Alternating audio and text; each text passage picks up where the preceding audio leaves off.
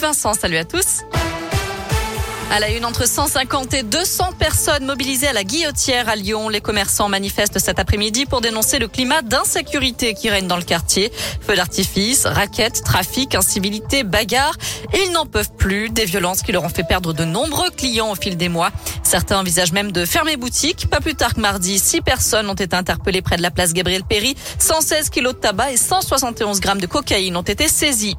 La caméra en soutien. Depuis ce matin, les agents de contrôle et d'intervention du réseau TCL sont équipés de caméras de protection individuelles. 21 ont été livrées. Chaque équipe de contrôleurs aura donc son agent assermenté qui en portera une.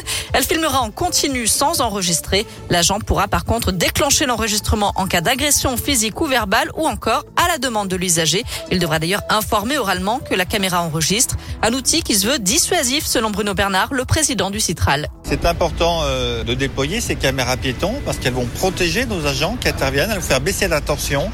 Le fait euh, que des personnes qui euh, sont dans l'agressivité savent qu'elles sont enregistrées peut déjà permettre de faire baisser la tension. Et puis en cas de problème qui perdure, ça permet d'avoir des images pour la justice et pour arrêter les incivilités qui sont encore trop nombreuses dans le réseau, même si des efforts sont faits, même si nous en avons moins que les autres réseaux français, il faut continuer à faire diminuer les incivilités, les agressions qu'on peut avoir sur le réseau TCL. Au total, 92 caméras de protection individuelles seront mises en place d'ici le début de l'année prochaine.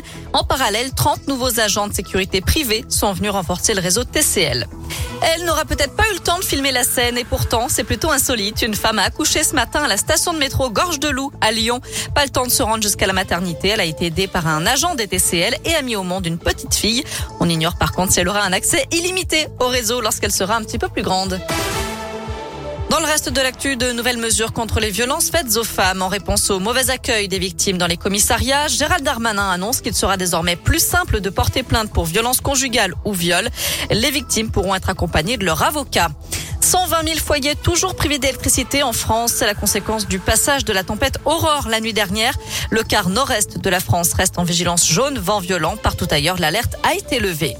Un mot de foot. À suivre ce soir la Ligue Europa. L'OL joue sur la pelouse du Sparta Prague. Le coup d'envoi sera donné à 21h.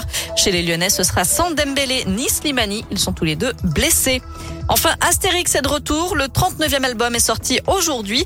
Astérix et le Griffon, tiré à 5 millions d'exemplaires et traduit dans 17 langues. Direction radioscoop.com avec les questions du jour. Je crois que c'est un rapport en plus. Absolument. Allez-vous lire le nouvel album d'Astérix, justement? Oui par Toutatis ou non par Belenos? Eh bien, vous répondez non à 67%.